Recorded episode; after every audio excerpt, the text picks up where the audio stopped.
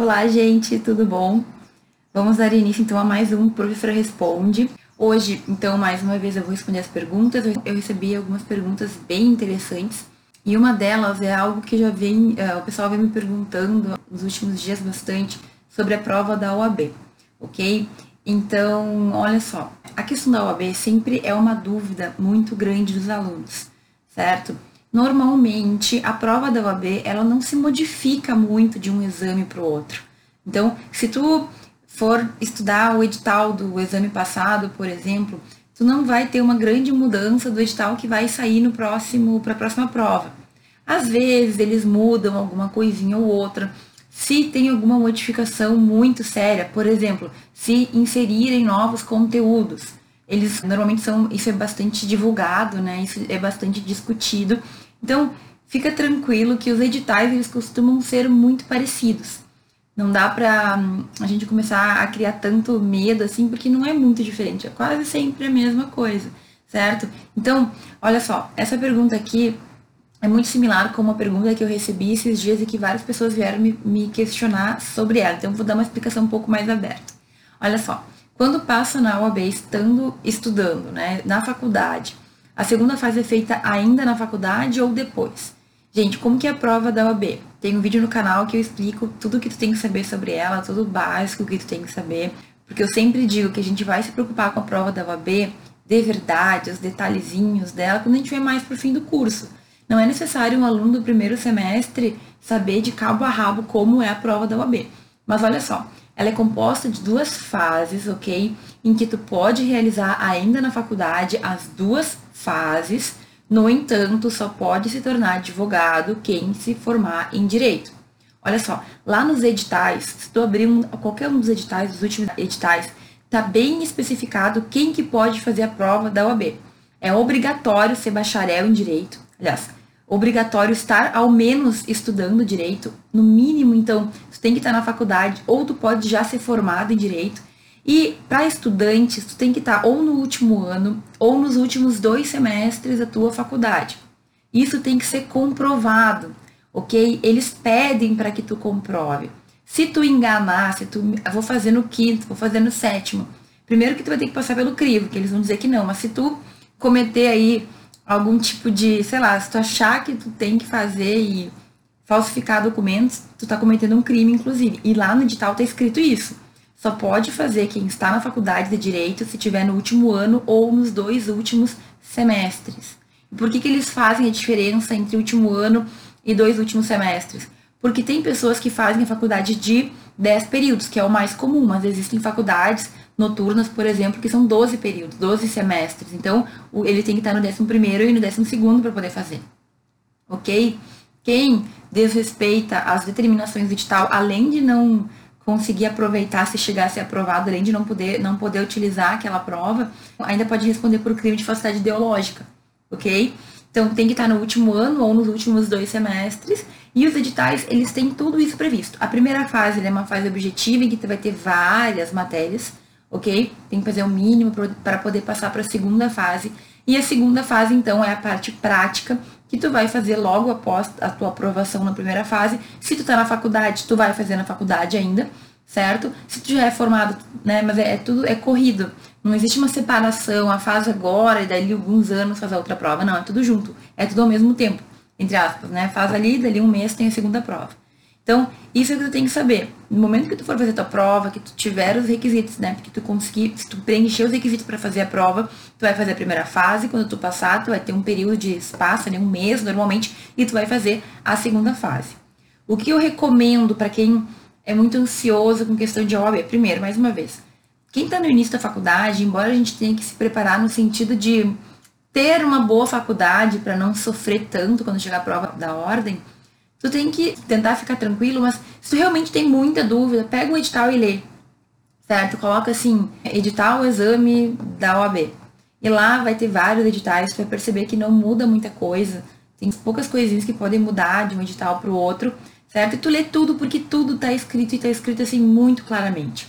Então, não tem porquê, a gente, primeiro, não tem porquê tu te estressar muito se tu está no início da faculdade. Agora não, tu quero muito saber como é, tenho muitas dúvidas, pega o edital e lê. Isso, em geral, serve para tudo na nossa vida. Quando a gente tem dúvida de alguma coisa, a gente buscando a fonte, talvez tu solucione dúvidas que tu nem sabia que tu tinha. Talvez tu entenda ali algumas questões que tu nem sabia que tu pensava errado, ou enfim, que tu vai ficar mais tranquilo.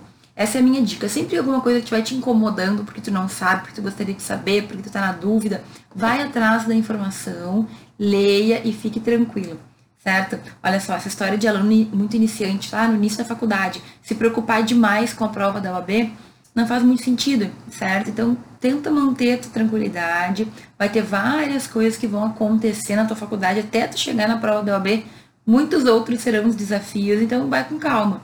Todo mundo, dentro de um ritmo normal, consegue dar conta. Milhares de pessoas se formam em direito, também consegue dar conta. É só te organizar e não deixar a ansiedade te estressar muito tá bom? Tem um vídeo no canal em que eu explico os principais pontos da prova da OAB, lá no YouTube, pode procurar. Tenho certeza que o básico eu consegui abordar naquele vídeo, ok? Outra perguntinha aqui. Como ter organização no curso de Direito? E essa pergunta é ótima, né? Porque eu falo sempre de organização, sempre. Então, assim, existem algumas áreas que tu tem que organizar para conseguir dar conta de estudar tudo, para conseguir dar conta de revisar o conteúdo é importante que a gente saiba que não tem como a gente dividir a nossa vida pessoal, a nossa vida profissional, da nossa vida de faculdade. Então, não adianta tu ser organizada na faculdade e ter o resto da vida uma bagunça, porque uma hora ou outra aquilo vai afetar a tua faculdade também.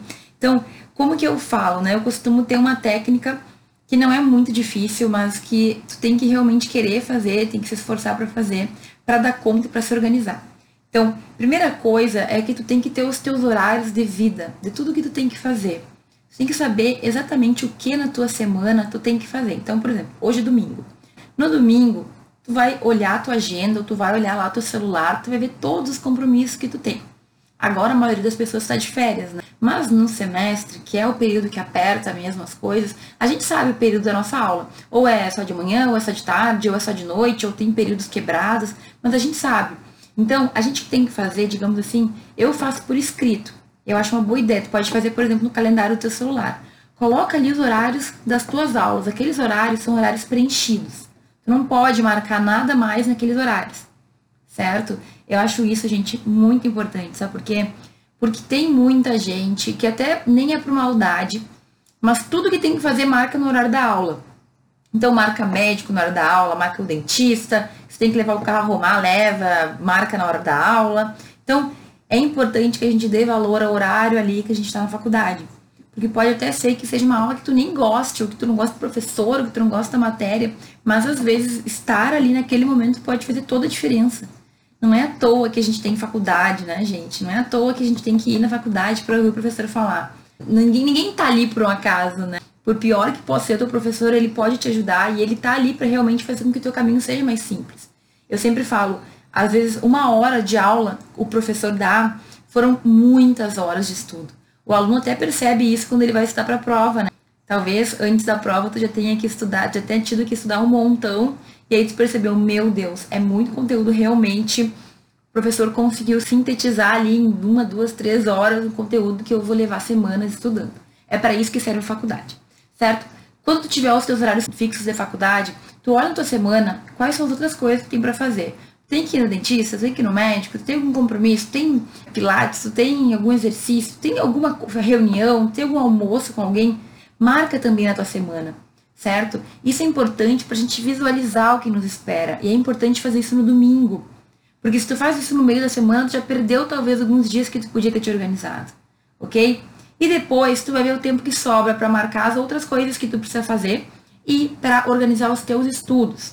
Eu sempre digo que o ideal é tu ter um momento no teu dia que seja uma hora. Pode ser só uma hora se tu não tiver mais como ter mais tempo. Mas tu tem que ter aquele tempo para tu revisar conteúdos, para tu reler o material da aula, para tu estudar também, dar uma aprofundada nos conteúdos que tu já tá com algum tipo de iniciação, que tu já entende um pouquinho mais certo? Então, tu tem que saber qual é o horário que tu vai fazer isso todos os dias.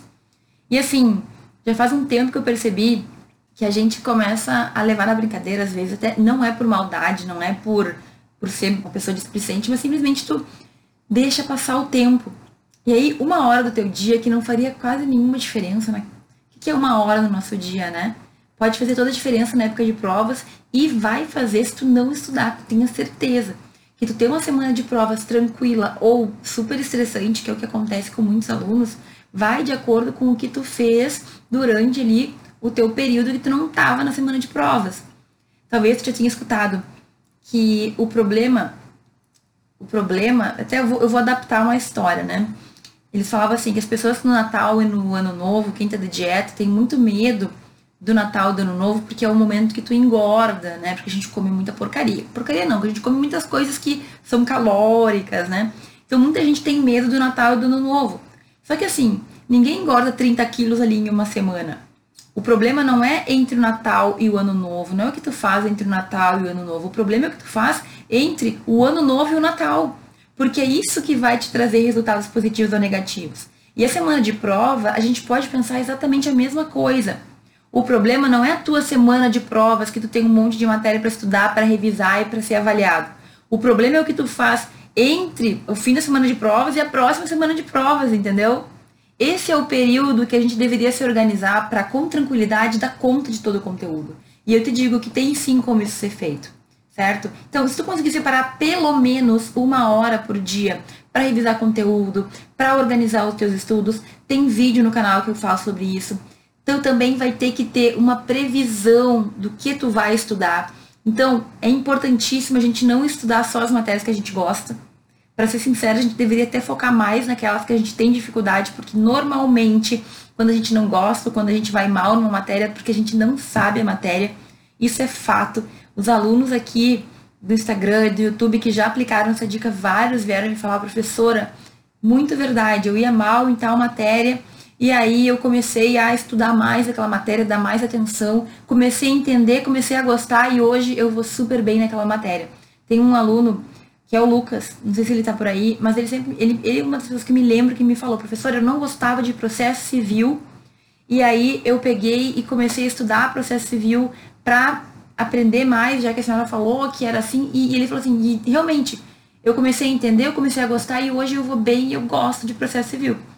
Sabe? Na verdade, quando a gente não gosta de uma matéria, quando a gente vai mal, é porque a gente não sabe. Normalmente é assim. Quando tu estuda muito uma coisa, tu começa a gostar, porque tu começa a entender, tu começa a te aprofundar.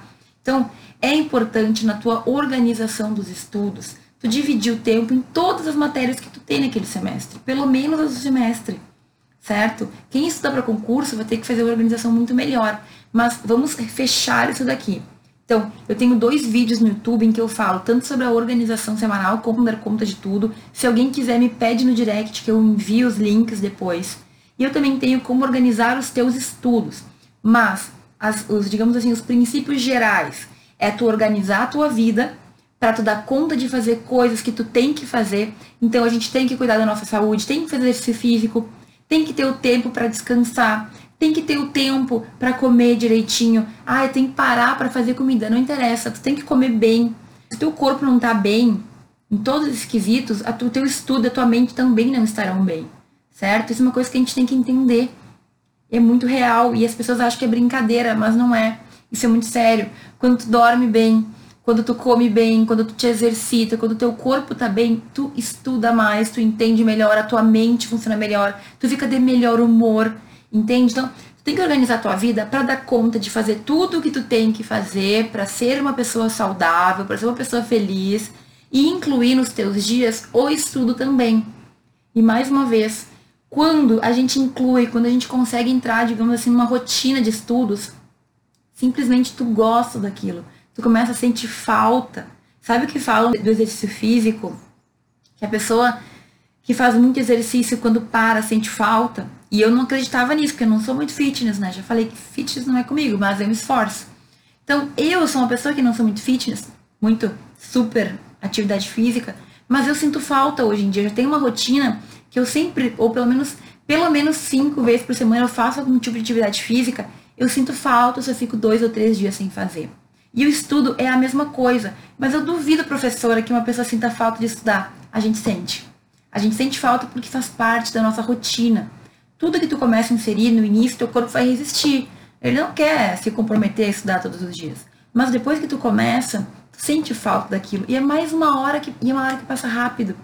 Até porque quando a gente estuda diariamente, o estudo vai ficando mais fácil. Quando tu começa a estudar e tu consegue levar os conteúdos em dia, tu não tem que assim mover o mundo para começar a estudar, porque tu já tá no ritmo. Uma coisa é tu ter que ler 100 páginas em um dia. Outra coisa é tu ler o que tu já estudou, as 100 páginas que tu já estudou, que tu já conhece. Por quê? Porque tu não vai ter que começar do zero. É uma revisão, entendeu?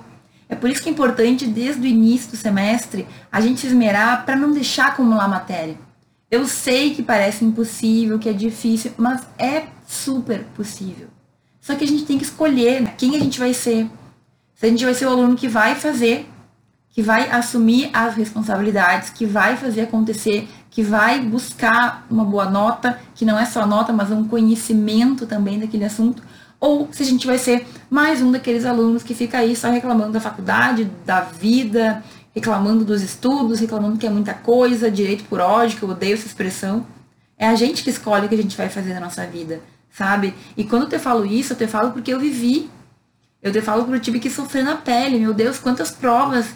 Era desesperador ter um dia para estudar 500 páginas do livro, entende? Mas o pior é que eu sempre dei conta de fazer isso. Então eu fui me enganando na faculdade. É uma alta enganação, gente. Eu estudava tudo, todas aquelas páginas que eu não sei como eu conseguia ler tudo. Era uma leitura dinamicíssima, né? Eu fazia prova, eu tirava notas boas. Uma semana depois eu não me lembrava de nada. E assim eu fui indo na minha faculdade, certo? Aí chega a prova da OAB e a gente se desespera, porque a gente não lembra dos conteúdos, porque na verdade a gente só foi levando a faculdade do jeito que deu. E eu te digo que eu não era uma aluna displicente, responsável, eu queria fazer uma boa faculdade. Só que eu não sabia, assim, eu achava que assim estava certo. Nunca ninguém me falou que não era assim. Tô te falando, hein, ó, não é assim. Se tu leva assim, vai chegar um momento que tu vai ter que pagar esse preço. Certo? O momento que tu for fazer a prova da OAB, o momento que tu for fazer um concurso, o momento que tu estiver advogando e todos os casos forem assim, conteúdos que parece que tu nunca viu na faculdade, então, eu te digo, é mais, é muito mais proveitoso uma hora por dia agora que tu tá tranquila. Ter uma semana de provas com mais tranquilidade, só revisando conteúdos é outra coisa, certo? Do que deixar para o futuro. Eu paguei o meu preço. Eu tive que pagar o preço. Paguei na prova da OAB, depois, durante o mestrado e o doutorado, eu fiquei estudando para tentar reaver muitos conteúdos que eu tinha perdido, certo? Então, uma hora tu paga o preço. E outra coisa, tem gente que nunca consegue se recuperar, vou ser muito sincera. Tem pessoas que se formam e não conseguem depois recuperar os cinco anos que perderam na faculdade. E aí a gente sabe de muita gente que ou são péssimos profissionais, ou não conseguem o seu espaço, ou tem que abandonar o direito e aí começam a culpar Deus e o mundo, quando na real eles não fizeram a parte deles. Então a gente tem que ser responsável e assumir a nossa obrigação. O que, que o aluno tem que fazer na aula, na faculdade?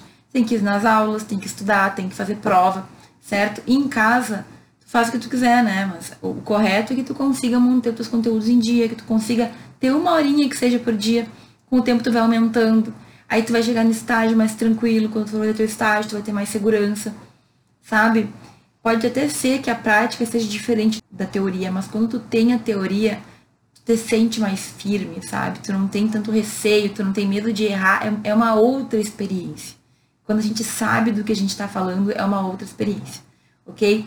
Então, a organização, gente, é algo básico, é algo fundamental, mas a gente não pode separar a organização da faculdade da organização da nossa vida. A forma como tu faz uma coisa é a forma como tu vai fazer todas as outras. É bem difícil te organizar na faculdade se tu não te organizar na tua vida. Chega um momento que é, é um castelo de cartas, né? Aquilo, aquilo tudo cai porque tu não dá conta, porque tu tá sem equilíbrio, porque, enfim, várias coisas tu não consegue fazer. Então, busquem lá no canal, quem precisa do link me manda uma mensagem que eu encaminho, tem vários vídeos sobre isso e é uma coisa que é muito fundamental e que é necessário que a gente pense. Hoje, domingo, mesmo que tu esteja de férias, organiza a tua semana, vê tudo que tu tem para fazer e sinta a diferença. Depois no domingo que vem, eu quero saber se tu sentiu. Tá bom? Você concorda que no quinto semestre o curso fica mais difícil? quinto período dos infernos. É isso, faculdade de direito? Olha, eu tenho a impressão, eu vou ser bem sincera, eu não me lembro na minha faculdade qual foi o período que eu mais sofri assim. Eu tendo a achar que foi na parte final da faculdade, porque, como a gente brinca, né? Começa a chegar mais perto do final e tu começa a ficar mais preocupado. O que, que eu vou fazer e agora? Mas eu tenho a impressão que todos os semestres vão ser um desafio. Por quê? E é engraçado, né? Porque tem alunos que estão mais adiantados e eles falam assim pro, pro aluno de primeiro. Com certeza já ouviu algum aluno daqui do quinto, aluno do quarto, falar pro aluno iniciante, ai, o primeiro semestre é muito fácil. O primeiro semestre é barbadinha. Eu quero ver quando tu chegar no meu semestre. Sempre assim, né? É sempre assim, tipo, nossa, quando eu estiver no sétimo semestre eu vou sofrer. Só que na real, gente, cada semestre vai ter o seu grau de dificuldade. Eu acho o primeiro semestre um semestre muito difícil. Mas ele não é difícil pelos conteúdos. Ele é difícil por toda a situação que a gente se coloca. A gente entra num mundo diferente. Muitos de nós nunca tinha feito faculdade, não sabe como funciona. Muitos estão saindo do colégio, então tá vindo de uma dinâmica totalmente diferente. Muitos estão há anos sem estudar.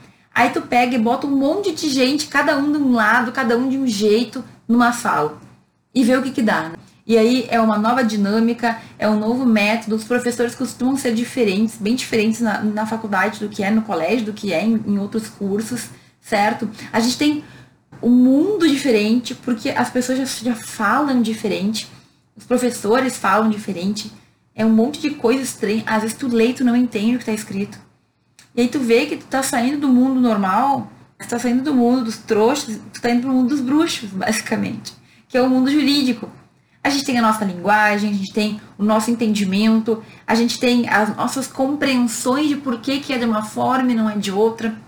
A gente tem as nossas discussões, que são diferentes das discussões do mundo real também.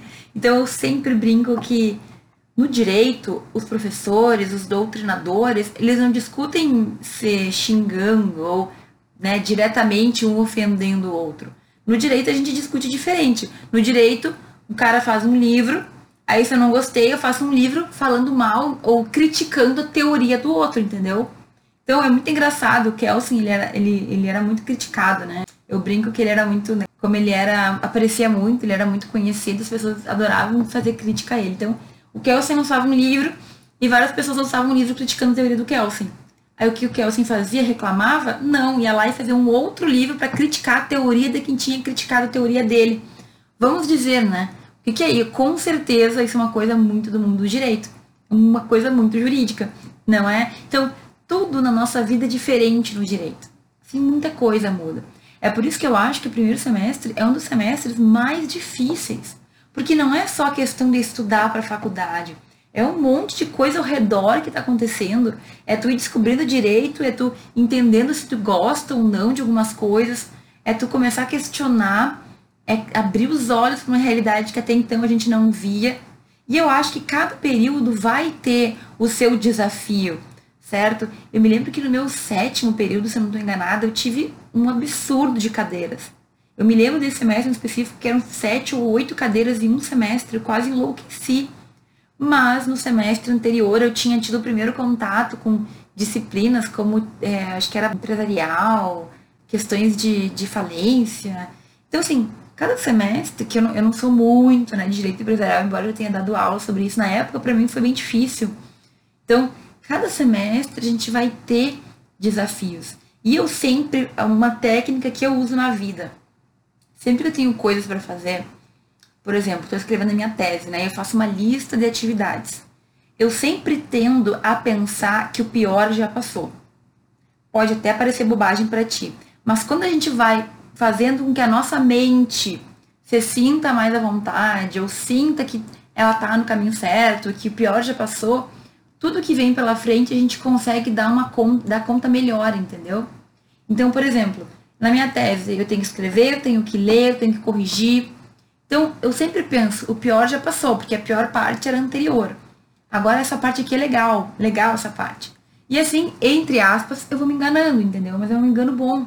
Porque eu sempre penso, não, o pior já foi, agora falta só tal coisa. Aí quando eu faço tal coisa, não, o pior já foi, agora é só tal coisa. Certo? Então, da mesma forma, tu pode pensar assim na tua faculdade. Não, o pior já passou. O, o pior foi o quarto semestre, agora o quinto vai ser barbada, vai ser bom, vou gostar, vou ir bem. É tipo uma maneira de tu te manter motivado, certo? Ainda que a gente saiba que cada semestre vai ter lá as dificuldades próprias, cada um de nós vai ter um semestre que vai se incomodar um pouco mais, um pouco menos, e faz parte, certo? Agora, não dá pra gente começar a cair nessa de tipo, ai, agora o próximo semestre vai ser horrível. Agora sim começou a faculdade difícil. Não, porque até então era brincadeira, sabe? Uns pensamentos assim, porque tu só te prejudica. O que adianta tu chegar na faculdade achando que esse semestre é o mais difícil? Tu só vai criar ansiedade, só vai ficar nervoso, certo? Então, o ideal é que tu sempre, assim, tente manter a tranquilidade. E olha, olha para trás e vê o quanto tu já fez. Isso também para mim funciona muito. Quando eu tô assim, ó, no meu máximo, que eu já não aguento mais, ou eu olho para frente, penso no objetivo, foco para chegar lá, ou eu olho para trás e vejo tudo que eu já fiz. E eu penso, não, eu já fiz muita coisa, eu mereço estar aqui, agora eu vou passar por mais essa fase e vai dar tudo certo. Então, a gente tem que saber agir com a gente mesmo, a gente tem que saber se motivar também. Eu percebo que é um problema muito sério do ser humano em geral, dos alunos, eu recebo muita mensagem que a gente não consegue a gente se colocar para cima, a gente sempre espera que outra pessoa nos diga que a gente pode que outra pessoa nos guie, que outra pessoa, outra pessoa, não, tu é autossuficiente. Tudo bem que tem dias que a gente tá meio chateado, tem dias que a gente não, não tá muito animado, mas é tu que tem que pensar no que tu quer e focar tua energia naquilo. É tu que tem que reconhecer o que tu já fez. Só tu sabe da tua história. Só tu sabe o quanto tu sofreu para chegar até aqui, o quanto tu lutou, o quanto tu fez, certo? Isso tem coisa que tu te arrepende, então tá na hora de mudar. Então coloca na tua mente algo que te faça querer seguir caminhar a caminhada, né? Seguir caminhando. Faça assim, porque se a gente se deixar levar por isso de, ai, direito, gente, eu, eu fico muito incomodada porque eu vejo muito isso na internet, nos memes. Eu sei que é brincadeira dos perfis, mas é sempre assim, falando mal da faculdade, falando mal da justiça, falando mal dos concursos, falando mal do juiz, falando mal do promotor, falando mal do advogado, reclamando da OAB, sabe? E aí o que, que a gente fica? A gente fica num ciclo sem fim de reclamação e de não, assumir, de não assumir a autorresponsabilidade que a gente tem. Ontem eu fiz um, um texto sobre isso no Instagram, postei uma imagem falando sobre o ciclo de reclamação que a gente tem. Então a gente tem que romper com isso, ok? E, enfim, eu espero que o teu quinto semestre não seja mais difícil. Com certeza o pior já passou, certo? Não deixa esse pensamento entrar aí na tua mente e vai tranquilo. Chega na faculdade de semestre já pensando que nesse semestre vai ser tudo muito melhor, porque tu vai colocar em prática todas as dicas que eu estou dando e esse semestre tua vida vai mudar. Só que, claro, não adianta só pensar, né? Tem que fazer. Tem que fazer, tem que se organizar, tem que colocar em prática as dicas, tem que ir lá no YouTube, ver os vídeos, anotar o que importa e botar na.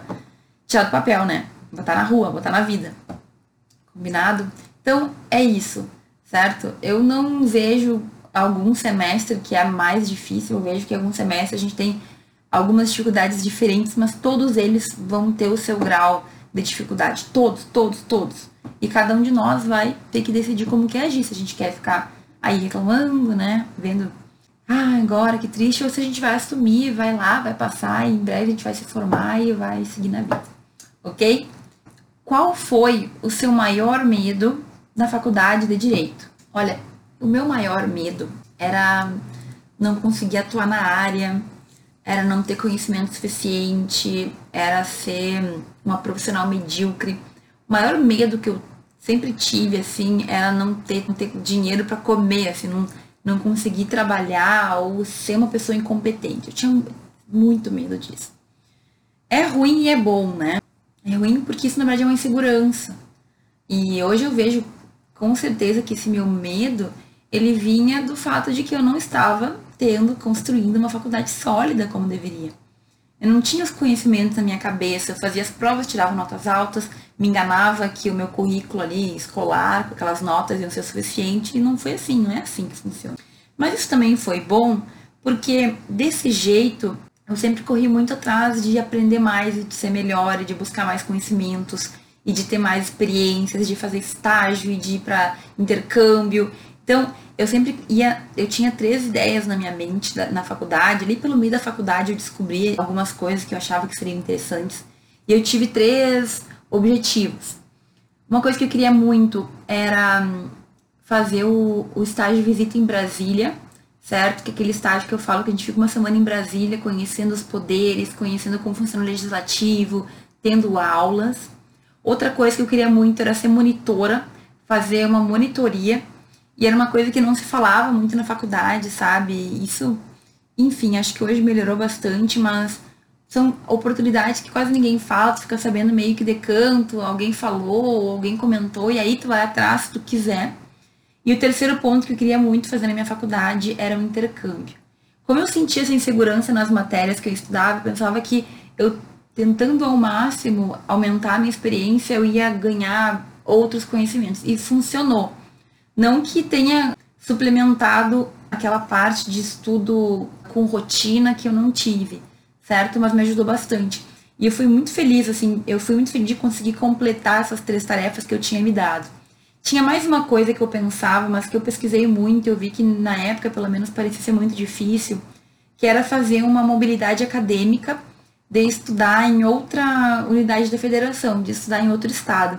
E eu sempre pensava muito em ir para o Nordeste estudar, porque eu pensava que, era, devia ser, que deve ser uma cultura bastante diferente, que as pessoas têm um português diferente, que o clima é diferente. Então eu queria muito ir para o Nordeste. Mas assim, eu não, não consegui entender como que funcionava aquela burocracia e eu não conhecia ninguém, não tinha na faculdade ninguém que tinha feito isso. Então eu acabei deixando de lado, assim. Mas essa também, esse é uma oportunidade bem legal que tu tem de, na tua faculdade, estudar em outro lugar que não é a tua faculdade. Tu pode ficar um semestre em uma outra universidade, em uma outra faculdade tudo mais, e, e depois voltar para tua, certo? Então, é uma, isso é uma, uma coisa que eu não fiz. Mas, basicamente, o meu medo era não ter sucesso no direito. E eu sentia tanto isso, era, era tão incômodo, que eu nunca me esqueci, assim. Tanto é que quando, com, com aula, em sala de aula, como professora, com meus alunos, eu sempre falava de coisas que eu achava que iam além da faculdade. E é por isso que eu falo sobre isso agora também, porque como eu vivia esse, esses momentos de insegurança e de medo, eu acho que é importante a gente falar para que outras pessoas não tenham que viver. Eu tenho muita impressão que a gente passa na faculdade, a gente sofre muito para entrar, é difícil, vestibular, essas coisas todas, prova do Enem, não sei o quê. E aí te jogam na universidade, tu vai para lá com uma expectativa e na maioria das vezes tu não tem nenhum direcionamento, na maioria das vezes tu não tem ninguém que te guie, ninguém que te auxilie, sabe? E aí, enfim, a gente vai indo tateando, assim, como se a gente fosse cego. Por isso que eu acho tão importante a gente ter um direcionamento. Ter alguém que queira realmente nos ajudar a caminhar eu tô aqui para isso, certo? Às vezes a gente tem gente ao nosso redor que fez tudo isso, mas as pessoas não têm a paciência ou simplesmente não não tenha vontade de ficar falando sobre caminhada, trajetória. Eu gosto muito disso. Eu acho que foi justamente esse trauma e esse medo, assim, que me fez perceber que muita gente vive, sofre a mesma situação e que eu assim, não vejo, eu não vejo é, soluções. Eu não vejo muita gente falando sobre a faculdade de direito, assim, no sentido de guiar as pessoas. Eu nunca vi ninguém falar para aluno do primeiro semestre. É sempre assim, conteúdo de direito puro que tem no livro, mas ninguém nos direciona, sabe? Então, no fim, o meu medo, o meu receio, ele acabou fazendo com que eu chegasse aqui hoje. Então, isso é uma coisa bem interessante. Eu acho que tudo que tu vai vivendo na tua vida, tudo que tu vai experimentando, ele vai resultar na pessoa que tu é. A gente sabe que é assim, né? Na minha vida, tudo que eu vivi até hoje acabou se juntando para formar a minha situação atual. É bem interessante, né? Então, aproveita aí esse tempo de faculdade para estudar, para ter organização, para revisar, para ter experiências e para ir pelo caminho mais correto possível para que tu para que tu não sinta isso. Certo? Eu desejo que ninguém tenha esse medo, essa insegurança que eu tinha e que eu demorei anos para recuperar e que poderia ter sido evitado se eu tivesse alguém que tivesse me guiado um pouco melhor lá no início da faculdade. Eu sei que hoje existem programas, das faculdades para guiar o aluno, mas pessoalmente eu não sei o quanto isso é efetivo, porque o que eu vejo de aluno perdido, totalmente perdido na vida, é algo que eu nunca nem nos meus sonhos imaginei. Eu achei que eu estava sozinha no mundo, assim, a perdida, mas não, eu, eu, tô, eu estava junto com muitas pessoas que sofriam a mesma situação e hoje ainda sofrem. Eu acho muito estranho. Eu me formei há sete anos e ainda hoje a gente tem esse problema de gente perdida na faculdade. Não, isso tem que acabar, eu tô aqui para acabar com isso. Tá bom? Como você vê o mercado de trabalho jurídico daqui a 10 anos? Assim, 10 anos passam muito rápido, muito rápido mesmo. Eu me formei há 7 anos já. No tempo que eu me formei para cá, o que mais mudou, vamos olhar primeiro para o passado, depois a gente olha para o futuro. O que mais mudou foi a questão da internet, certo? Então, na minha época já tinha muita internet, já tinha rede social, já tinha tudo, ok? Mas o que eu percebi é existe hoje muito mais, muito mais direito presente na internet, muito mais necessidade dos juristas estarem atentos, estar ali ligado com o que está acontecendo e como que a gente pode usar essa internet como algo que vai nos fazer ser melhores profissionais e pessoas. Então, esses dias alguém me perguntou sobre o conceito de advocacia 4.0. Esse é um exemplo, certo? Então, por que, que eu estou falando isso? Porque muita gente, a gente tem dois tipos de pessoa, né? Aquela que é feliz e aquela que é, que é pessimista. A otimista e pessimista. Então, muita gente fala que o direito vai deixar de existir em tantos anos, que a tecnologia vai tomar conta, que, enfim, não dá para fazer direito porque os robôs vão substituir o ser humano. E aí, gente, as pessoas veem, muitas pessoas veem a tecnologia como um inimigo, quando na realidade ela pode ser um baita auxiliar, né? Uma, algo benéfico para nós. Só que a gente tem que saber se adaptar. Se tem uma pessoa que é contra a tecnologia, tu tá indo contra a maré, tu tá indo contra todas as tendências do mundo. Agora, o que é o advogado 4.0? É aquele que vai aproveitar do melhor das tecnologias para ser o melhor advogado possível. Entende o que eu quero dizer? Da mesma forma o juiz, da mesma forma o promotor, da mesma forma o delegado. A gente não pode pensar que a mudança é ruim. A questão é como é que tu vai lidar com essa mudança? De que forma tu vai te manter atualizado? E no direito, tu, a gente nunca vai desligar. Se tu estiver atuando, qualquer que seja a carreira jurídica, tu tem que estar sempre ligado mudou lei, mudou entendimento, mudou o pensamento lá do tribunal, mudou alguma coisa jurídica, a gente sempre tem que estar atualizado com isso. E da mesma forma, o mundo vai se modificando. Eu não acho que a gente vai ter uma grande diferença daqui a 10 anos no mercado jurídico. Eu acho que 10 anos é muito pouco. Eu acho que talvez daqui a 40 ou 50 anos a gente vai ter muito, muito mais diferença, certo? Mas qual que é a ideia aqui? a gente tem que pensar no que hoje a gente já vai fazer para daqui a 10 anos a gente estar preparado para aquilo que vai chegar. Então, por exemplo, eu sou uma pessoa, como eu estava falando antes, que eu, eu me esmero muito no sentido de buscar ser melhor do que eu era ontem. Como eu sempre tive muito medo de não conseguir ser ninguém na vida, de não conseguir ter emprego, de não conseguir ser feliz na minha área, eu sempre busquei me aperfeiçoar. Então eu faço cursos, tudo que eu acho interessante. Eu, eu gostaria de fazer curso de tudo, assim. Eu gostaria de entender de química, de física, de matemática, matemática não, né? Mas eu gostaria de entender de, de medicina. Eu gostaria, se eu, se eu pudesse, o máximo de conhecimento que eu pudesse ter, gostaria de ter. Nem sempre dá. Mas dentro do direito, tudo aquilo que eu vejo que me agrega valor, hoje eu já, digamos assim, eu acesso. Então, eu compro cursos online, muitos cursos online eu compro direcionamentos, eu invisto tempo em ver, mesmo conteúdos gratuitos na internet de pessoas de qualidade, para eu melhorar. Eu não quero dizer que tu tenha que gastar dinheiro efetivamente para ser uma pessoa melhor para ser um profissional melhor. Mas tem que investir alguma coisa, pode ser o teu tempo. Por quê? Porque a gente tem que estar tá sempre se preparando para quando chegar o futuro. Entende? Eu não sei o que, que vai ser exatamente daqui a 10 anos.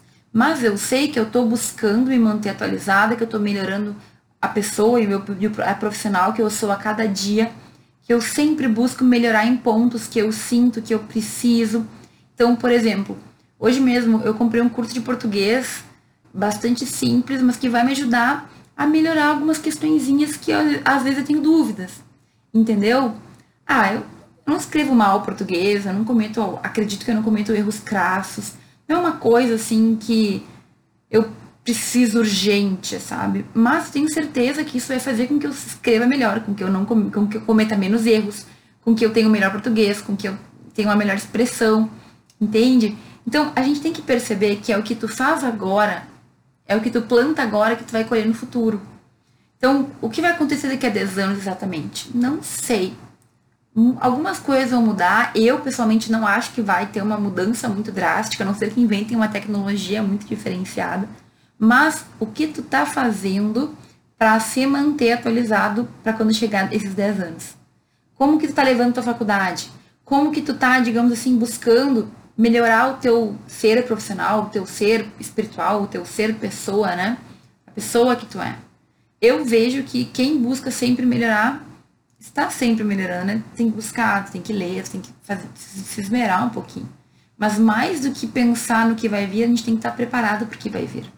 Tem que pensar que daqui a 10 anos tu vai estar no direito.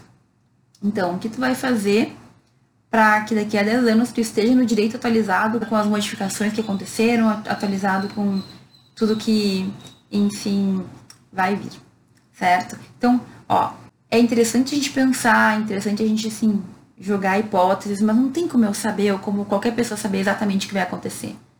Vamos manter o controle naquilo que é controlável. Então, se tu não sabe exatamente o que vai ser daqui a 10 anos, tu pode controlar o teu hoje para que tu esteja preparado quando esses 10 anos chegarem. No início da faculdade ainda, sugiro que tu faça a melhor faculdade possível. Já, já é formado, então se mantenha atualizado para que daqui a pouco, quando chegar esse tempo, tu já esteja aí num nível acima e sempre buscando melhorar tá bom? O que fazer para melhorar as apresentações em público, vocabulário e postura? Olha só, essa pergunta tem bem a ver com o que eu estava falando agora, né? Primeira coisa que a gente tem que se sentir seguro naquilo que a gente está fazendo. Então, no início, as primeiras apresentações, elas são um pouquinho, digamos, assustadoras, né? A gente está no mundo novo, falando de um tempo, falando de um conteúdo que a gente não tem segurança. Só que com o tempo tu vai adquirindo os trejeitos, tu vai ganhando segurança, tu já está entendendo o que tu está falando. Então, a primeira coisa para melhorar a apresentação é começar a apresentar. É tu te colocar no jogo, é tu, mesmo com medo, ir lá e fazer, entendeu? Porque sempre que tu vai, tu comete um erro, na próxima tu já não comete. Tem que sempre pensar, essa vai ser a pior apresentação até então da minha vida, porque a próxima vai ser melhor, certo? Então, primeira coisa que eu sempre falo, tente sempre apresentar o máximo possível. Tu fica bom naquilo que tu faz repetidas vezes. Quanto mais tu apresentar, melhor tu vai ficar. Fora isso, eu tenho vários vídeos no YouTube que eu dou dicas mais práticas, né? Por exemplo, ah, tu tá lá dando uma palestra, tu tá apresentando trabalho e tu esquece alguma coisa. Pega e leva sempre uma aguinha, porque qualquer coisa, tu para um segundo e toma um gole de água, olha só. Para quem está assistindo, é normal a pessoa, né, a garganta realmente fica seca. Para que tu que está falando, apresentando trabalho, talvez tenha sido lá os dois, três segundos que te fez reorganizar, acalmar a mente e voltar a falar tranquilamente. Outra coisa que eu falo é tentar manter a calma, né? Esconder as mãos, tá muito, muito nervoso, ninguém sabe que tu tá nervoso, ninguém sabe. Só tu que sabe se tá nervoso, isso é muito verídico. A não ser que tu conte pra pessoa, a pessoa não sabe que tu tá nervosa. Então, finge que tá tudo bem, porque vai ficar tudo bem. Claro, tem que se preparar muito para apresentação, tu tem que estar tá bem preparado, ok? Tu tem que saber o conteúdo que tu vai apresentar. Existem várias dicas práticas que no, no canal tenho vários vídeos, pode me pedir depois que eu mando os links. Mas eu também acredito que existem cursos, existem vídeos gratuitos no YouTube de dicção, de postura, de como falar melhor em público. Existem cursos, eu fiz um curso de oratória, por exemplo, que a professora era uma fonoaudióloga, que ela ensinava como a gente fala mais amplamente, né? Para como tu pode ser mais interessante. Eu acredito que cada um de nós desenvolve o seu jeito pessoal. Então eu faço as palestras que eu dou, eu faço de acordo com o meu perfil. Mas sempre tem algumas dicas que são universais, certo? Então, quanto mais tu fizer, mais tu vai entender como que tu funciona, como é melhor para ti menos erros tu vai cometer. Algumas coisas simplesmente tu aprende só no dia a dia ali de vivenciar, de fazer, de falar, de, enfim, certo? Mas é uma questão de prática. A, primeira live, por exemplo, é claro que isso aqui é online, né? Mas eu estou fazendo uma aula, uma palestra, um, uma live aqui para ti, eu, eu estou falando na minha cabeça o que eu acredito do conteúdo e tal. A minha primeira live eu fiz 10 minutos. Porque eu estava me acostumando com aquilo. Hoje as minhas lives chegam a 40, 50 minutos, certo? E não tem nenhum problema. Por quê? Porque eu agora já estou acostumada a fazer isso. No início é difícil, no início é estranho. ai, tem que falar frente da gente, ai, tem que me expressar. Mas tu aprende. Só que se tu não colocar a pele, né? Se tu não ter, não ter jogar lá para realmente fazer, o medo ele começa a tomar conta e tu começa a achar que tu não é capaz e não sei o quê. E eu sempre tive muito esse. Gostava de sentir aquele medinho, sabe? Porque quase sempre, né, dentro de uma normalidade, quando tu sente frio na barriga, porque tu vai fazer alguma coisa que é grande, que é interessante, que te dá medo, e pode ser que tu supere. Então tem muita coisa na minha vida que eu senti medo, eu fui lá e fiz, e depois eu falei, graças a Deus que eu fiz, porque eu melhorei muito, porque eu isso, porque eu aquilo, porque eu sou outra pessoa. Então, não deixa o medo tomar conta, isso é a primeira coisa. E eu acredito que com o tempo tu vai te organizando. É sempre bom ter algumas, entre aspas, regras de etiqueta, né? Questão de postura. A gente tem que falar para fora, a gente tem que estar tá reta, a gente não se encosta na mesa, a gente não senta na, na mesa, a gente não, é, não fica de boné, a gente tenta ter uma. tenta se vestir de uma forma mais, mais, mais assim, mais condizente, certo? Não quer dizer ser super formal, mas tu tem que estar tá realmente mostrando que tu tem importa com a apresentação. E nessa parte de apresentação também é importante a imagem, o jeito como tu te expressa, a forma como tu demonstra que tu tem conhecimento. Quem consegue passar segurança, assim, no início de uma fala, em geral, já você sai bem até o restante, até o final da fala, né? Mas enfim, melhor coisa é tu, digamos, estudar teorias, estudar hum, dicas e a, a, além dessa parte de teórica, digamos assim, aplicar. Apresenta, apresenta, apresenta, dentro do possível, faça o máximo que tu puder, porque tu vai com certeza melhorar com o tempo. Tu mesmo vai perceber, ah, aquilo lá não podia ter feito, ou devia ter sido diferente, ou qualquer coisa, certo? O mercado mesmo estando saturado, será possível a inserção de novos profissionais? Gente, tenho certeza que sim. Essa história de mercado saturado, ao meu ver, o mercado está saturado para as profissões que todo mundo quer e nas mesmas áreas. E ainda assim, se tu consegue ser diferente naquilo que tu faz, tu ainda consegue encontrar o teu lugarzinho no sol. Então, o que eu quero dizer com isso? A maioria dos alunos que quer ser advogado determina que vai para as áreas que todo mundo vai. Aí tem 400 advogados de uma área, sendo que tantas são as áreas que a gente tem que explorar, que a gente tem que que a gente pode buscar, que a gente pode ser uma referência, certo? Então tem um advogado bem famoso que ele comenta que Desde a faculdade, o aluno já pode ir se especializando, por exemplo, por meio da pesquisa. Eu falo, né? Esse professor ele fala que o aluno ele pode ir criando autoridade no momento em que ele escreve artigos sobre o tema. O que, que eu penso também? A pesquisa é uma forma de tu virar uma pessoa entendedora de temas que muitas pessoas sequer sabem do, do que é. Então, a gente pode, durante a nossa faculdade, já ir criando a diferenciação que a gente precisa para o mercado. Esse é um ponto que muitos alunos não percebem. A tua faculdade já é o teu mercado de trabalho. A gente já está né, se mostrando como profissional. A tua sala de aula já é, de certa forma, uma vitrine, ok? E os alunos que se diferenciam na faculdade costumam já ir para o mercado de trabalho também de uma forma diferenciada. Se tu quer muito ir para uma área muito conhecida, muito já cheia de pessoas que estão naquela área, tu vai ter que aprender um método, tu vai ter que encontrar uma maneira de ser diferente. Se é um curso público, já na faculdade tu pode começar a se esmerar para estudar, para passar, porque concurso é difícil. Mas como eu já falei aqui, não é que a concorrência é impossível. Na verdade, as provas, elas muitas vezes não aprovam todo o número de vagas. Tem muitas provas que sobram vagas. Por quê? Porque as pessoas não estavam preparadas, não tinham conhecimento, não tinham experiência suficiente para conseguir passar. Então, veja, eu acho muito, muito relativa essa história de mercado saturado. Existem muitas áreas que ainda não, não são tratadas, que ainda não têm a atenção suficiente que poderia ter do direito. Durante a faculdade, tu pode começar a pesquisar o que tu gosta, qual tipo de direito tu poderia aprofundar, em que tu gostaria de ser especialista. Eu já falei várias vezes, né? Mas logo depois que eu saí da minha faculdade, me chamaram numa entrevista do G1 para falar sobre um tema que eu pesquisava e que eu tinha muita, muito material sobre aquilo. Então, a gente pode, durante a nossa faculdade, fazer muita coisa para depois o mercado de trabalho ser um pouco mais tranquilo, ou pelo menos não ser aquele bicho de sete cabeças que eu não sei para que lado que eu vou. O mercado está saturado em algumas áreas e ainda assim também acho que é relativo, porque sempre que houver uma diferenciação, sempre que o advogado for de alguma forma diferente, ou se as pessoas virem valor naquela pessoa, ela, ela consegue encontrar, assim, o seu lugar, consegue se posicionar e consegue simplesmente entrar no mercado tranquilamente, ok? A questão é que a gente tem, infelizmente, um número muito grande, cada vez maior, de alunos que se formam e não têm ideia do que querem. Isso é bem triste, gente, porque no final a gente acaba é, fica, a maioria das pessoas ficam uns anos aí meio sem saber o que fazer, uns conseguem ir para um lado, outros vão para o outro, mas tem gente que desiste. Eu acho que o principal é a gente focar na nossa faculdade. O que tu quer, o que tu espera, o que tu busca. Te esforça, que na faculdade tu tá protegido ainda, que todo mundo sabe que tu tá estudando. No dia que tu recebe o canudo, tu já é um desempregado. Certo? Isso é bem importante que a gente tenha em mente. É um pouquinho duro, mas, enfim, é algo que, que a gente pode construir.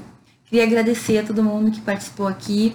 Sempre que possível, eu tento responder as perguntas que vocês colocam aqui no bate-papo. Nem sempre eu vejo, mas eu acho que eu respondi todas, certo? Qualquer coisa, você sempre pode me dar direct, eu esclareço dúvidas por lá também. Muito obrigada por estarem aqui nesse domingo. Desejo que seja um excelente domingo para todo mundo. E a gente se vê ao vivo na terça-feira, na live de terça, às 18 horas e 5 minutos, que eu vou transmitir também aqui no Instagram. Ok? Forte abraço para todo mundo e a gente se vê terça-feira.